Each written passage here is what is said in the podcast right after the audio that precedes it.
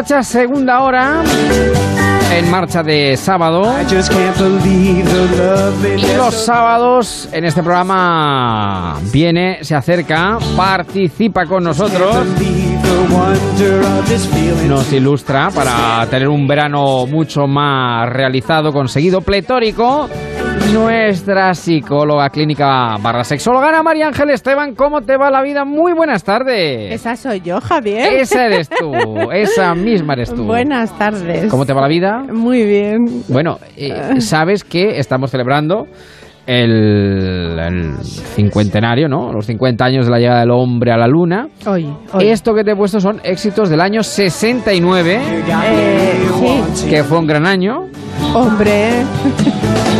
No solo porque el hombre llegara a la luna, sino por muchas más cosas. Una buena añada, en definitiva. Y fíjate que nos remite también el año 69 a, en este espacio en el que hablamos sobre todo bueno, de relaciones, terapia de pareja, amor, sexo, pues a una de las prácticas sexuales más mitificadas o de las que más se ha hablado y escrito, que es precisamente el 69. Hablado, escrito y practicado. Exacto, exacto, exacto. Bueno, según la condición física que tengas, porque el 69 ya Falta no está... un poquito de flexibilidad. Ya no está hecho para cualquiera, pero sí que es una de las prácticas que más se buscan, más gustan, donde hay más contacto, más mejor visión y donde los dos prácticamente eh, disfrutan de la misma manera al mismo tiempo. Eh, con lo cual, muy, muy, muy recomendable. Digamos que es un poco la- el epígono del sexo oral, ¿no? Al fin y al Sí, cabo. sí, sí, sí, sí, claro que sí. Sí, el sexo oral para los dos. Eh, con visión, con visión de los dos, que, que siempre la tenéis vosotros. Pero ahí, Sí, pues sí. nosotros sí también jugamos un papel. Entonces sí, es una de las mejores posturas, aunque ahora eh, hay otras, el 68, 42. Ha variado mucho, ha cambiado esto mucho, sí, efectivamente. sí, sí, cada vez hay más postura número. Sí, sí, sí. Que aquí no podemos eh, describir porque no se nos ve. Pero, pero son interesantes también. Bueno, pues año 69 que dio para mucho y bueno, y alguien, no sé a quién se le ocurriría la idea eso, de esa postura sexual eh, donde, claro, claro, buscar el buscar el símil en el, el 6, en la unión del 6 y el 9, Sí, evidentemente. claro, pero igual que en el 6 y el 8 y el 4 y el 2. Claro, ya te las explico. efectivamente. La numerología, los pitagóricos lo decían, sí, Claro. los pitagóricos decían el universo está en los números, y es verdad, es Los que el universo está en los números. Bueno, vamos a hablar no del 69, hoy queremos hacer esa referencia, pero vamos a hablar de otra cosa en el ámbito de las relaciones de pareja, que vamos a hablar de los narcisos, no de la flor, que también que es muy bonita y preciosa, de ahí que la flor también dé el nombre a ese tipo de personalidad de la cual yo creo que primero deberíamos hablar, ¿no? De qué es un narciso, que, que- que- de qué entendemos cuando decimos que esta persona es un narciso. Y va a gastar una broma. Dímelo. Con tú- Dímela, claro, suéltala. eh, es una flor maravillosa. El narciso, los narcisos son unos capullos. Sí, por lo que ahora veremos, por lo que ahora veremos, Total, total. Bueno, la cuestión es que, primero, si te parece, hablamos de qué es un narciso, es decir, de Eh. qué estamos hablando cuando una persona tiene un carácter narcisista, Ana. Sí, eh, es un trastorno. Cuando hablábamos de las personas tóxicas, eh, hacíamos referencia a- a- entre ellas a, a los narcisos. Sí. porque mm, su comportamiento, y aquí sí que es un trastorno de, de personalidad, el problema es que estos sí que te acaparan y, y el problema sí, al estar con ellos, es el estar en una relación, en una relación estable. Porque ahora comentaré un poquito después eh, cómo se pueden más o menos identificar cuáles son los comportamientos típicos para porque incluso habrá Sí. habrá personas que al oírlo se identifiquen a sí mismos Mm. como narcisos. O identifican a su pareja. Es que sí, eso es, sí, sí, sí. Eh, Mi intención es sobre todo que identifiquen a la pareja o a la persona Mm. con la que están teniendo una cierta ilusión o una cierta convivencia. Y ya anticipo que la convivencia y la relación con un narciso no va a llegar, no va a llevar a ningún sitio a no ser que te plantes. Quiero decir, y si te plantas es dejarle. O, y la otra opción es que el narciso, eh, por miedo, que ahora te comentaré los miedos también, eh, decida pedir, eh, buscar tratamiento psicológico, que ni el psicólogo más especializado Mm. Eh, puede con uno de esos porque, porque es como una defensa permanente que mm. tiene enfrente al mundo. Por tanto, un narciso sería aquel que está ensimismado, que va en el yo mime conmigo, que qué guapo soy, qué tipo tengo, porque a mí yo me entretengo, qué bello, espejito, espejito, dime si hay alguien más hermoso que yo. Javier, estás ahí, bueno, claro, no eres psicólogo, ahí estás haciendo una diferenciación con el egocentrista. Mm. El egocentrista eh, podría parecerse al narciso. Sí. Lo que pasa es que el, el, el, que tiene mucho ego mm. suele tener alta la autoestima y no necesita de nadie de fuera para mantener esa autoestima. Se mira al espejo y dice, pero qué, guapísimo soy, y que me diga el mundo lo que sea. Pero el narciso se mira al espejo y dice, necesito que me diga esta, esta, esta, esta, esta o este. La afirmación. Lo guapo que soy. Necesitan permanentemente buscar y rodearse de personas para aumentar, bueno, para tener un poquito de autoestima, porque tienen un sentimiento, un complejo de inferioridad en el fondo tremendo, tremendo. O sea que van buscando la aceptación, el aplauso, vamos. Efectivamente, y se esfuerzan en hacer conductas para ser aplaudidos, para ser reconocidos, para ser admirados. Entonces, eh, fíjate, suelen ser personas que mm, eh, socialmente provienen de familias humildes. Em, no han tenido un fortalecimiento de la autoestima, un, una base de apego muy consolidadas, mm. han tenido complejos seguramente en la infancia y luego cuando ya son un poco más mayores es como si desarrollasen alguna estrategia. Bueno, hay personas muy abiertas, voy a referirme sobre todo a los narcisos que son muy abiertos, muy extrovertidos, eh, muy, muy ligones. Venga, y ahora ya me centro en el amor los narcisos eh, son hmm. muy, muy, muy ligones. Tienen una capacidad abismal, o sea, para, para enrollarse, bueno, para ligarse, para, dejar con la boca abierta a, cualquier, a cualquier persona. Hay más hombres que mujeres.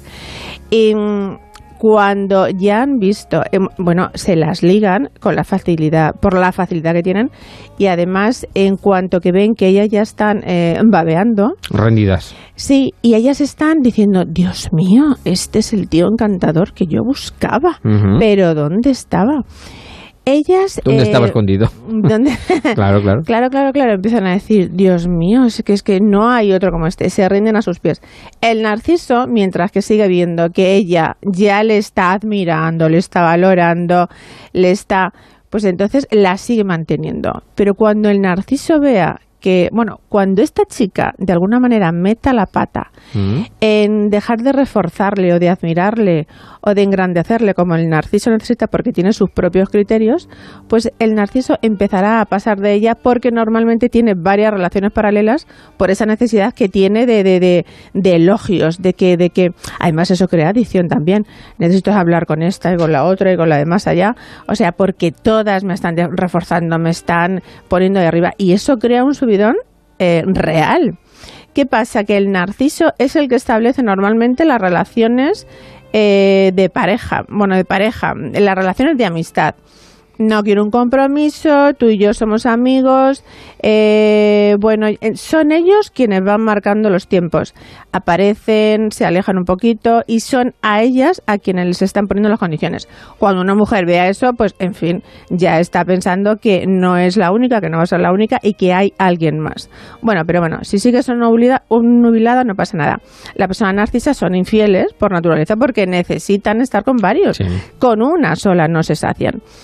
Y cuando ya están en una pareja, la pareja suele tener una... Bueno, las parejas o las relaciones que tienen los narcisos con, con una posible pareja sí, sí, sí. no suelen ser duraderas, porque en cuanto que ya empiezan a saciarse, necesitan otra vez la el, mm, la sensación del principio, de, de, la emoción, de la novedad, de que la otra esté con la boca abierta. Entonces, no suelen ser duraderas las relaciones de un narciso, no, no suelen tener parejas estables. Y cuando tiene una pareja estable es porque esa chica, esa persona, tiene una, mm, em, una forma de ser especial para poder aguantar tiempo con un narciso. Y es que sea codependiente, las personas codependientes son eh, protectoras, le ven, ay, pobrecito, es tímido, porque los narcisos no suelen ser solamente extrovertidos. también hay, de todo tipo de condición. Hay tímidos también que en cuanto que ven que alguien les vanera, les valora, y pobrecito, yo hago de madre, y yo le resuelvo el problema, pues entonces se lo apropian y, ya tiene un problema para, para, el resto de la vida. Entonces, el narciso ya dentro de la ración sigue marcando las pautas. Es el mandón, entre comillas, es el que manda sutilmente. ¿Y cómo manda? Haciéndote sentir culpable eh, habitualmente de, de cosas que para ti no tienen importancia. En cuanto que el narciso ve que no estás siguiendo esas normas de comportamiento que él necesita para sentirse bien, porque al fin y al cabo las parejas de un narciso somos eh, menos objetos. O sea, somos menos objetos para seguir manteniéndoles ahí arriba. Eh, cuando ven que nos estamos desviando un poquito del camino, eh, empiezan a hacernos sentir culpables. el castigo de un narciso típico, dejarte de hablar. Entonces, eh, chicas o personas que estéis en una relación eh, que tenga el otro, la otra esa actitud, el narciso deja de hablar como castigo. Cuando, bueno, antes de dejarte hablar, eh, si hace algo que no le gusta, em, te echa la bronca. Te echa un poco la bronca, sí. Pero se siente no se sienta culpable porque no es empático para nada, o sea, le importa, solo le importa a él. Te echa un poco la bronca, pero inmediatamente para que no dejes de quererle, de admirarle, de mimarle y tal, te hace un regalito. Una golosina, el palo y la zanahoria. Son los que hacen los regalitos para, con una intención, no en un momento cualquiera, como un detalle pensando en ti. No, lo hacen pensando en ellos todo, absolutamente todo, lo hacen pensando en ellos. Como cloenda, como conclusión, entonces es imposible estar con un narciso. Es decir, de una manera más o menos. Es, eso es, si tienes una autoestima, si la chica que está con un narciso tiene una autoestima muy bajita, muy protectora, eh, no puede estar con él porque está anulada, anulada, absolutamente anulada. Y al final, ¿qué es lo que pasa? Cuando una eh, persona abre el ojo y dice no puedo seguir con este, es seguramente un narciso, por lo menos por lo que estoy diciendo yo ahora que le identifiquen. Es porque ya no para de quejarse de cosas cuando ve que te estás alejando, mm. sigue quejándose de cosas. Y como la profecía que se cumple a sí misma. no quiero que me deje porque el principal miedo de un narciso es ser dejado por la persona que le venera y que le protege y que le hace sentir ahí arriba. Es lo peor que le puedes hacer a un narciso. E incluso Javier, el narciso, a veces si ve que no entramos en su juego y no nos manipula del todo, nos amenaza con te voy a dejar, por este camino no vamos bien, ahí tienen la prueba. Pues ese, en ese momento cuando tiene que decir, no, la que te voy a dejar soy yo. Se ponen a temblar, se ponen a temblar. Bueno, pues complicada la relación entonces con, lo bonito que es la flor, con lo bonita que es la flor del narciso y luego lo complejo y lo difícil que son las personas narcisos, eh, los narcisistas. Eh, ya hemos visto mucho más ellos que ellas. Sí, y además, fíjate, ¿Mm? eh, son tan, tan, tan, quieren hacerlo todo también con el reconocimiento que mm, en el sexo suelen ser muy buenos no para darte placer a ti, como suele ocurrir en una pareja, hay comunicación y pensando en el otro que disfrute, sino para ponerse las medallas. Se estudian todo tipo de pruebas, se miran de posturas, se miran todo tipo de cosas para sentirse que ellos han podido, para que ella nuevamente en el sexo también le dé el reconocimiento.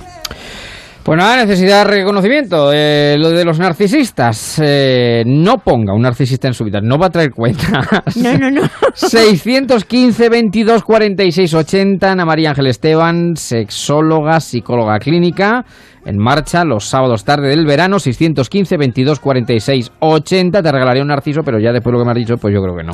Así que lo vamos a dejar para otro día. Ni un capullo tampoco. Cuídate mucho, Ana. ¡Feliz semana! Igualmente, Un beso muy grande.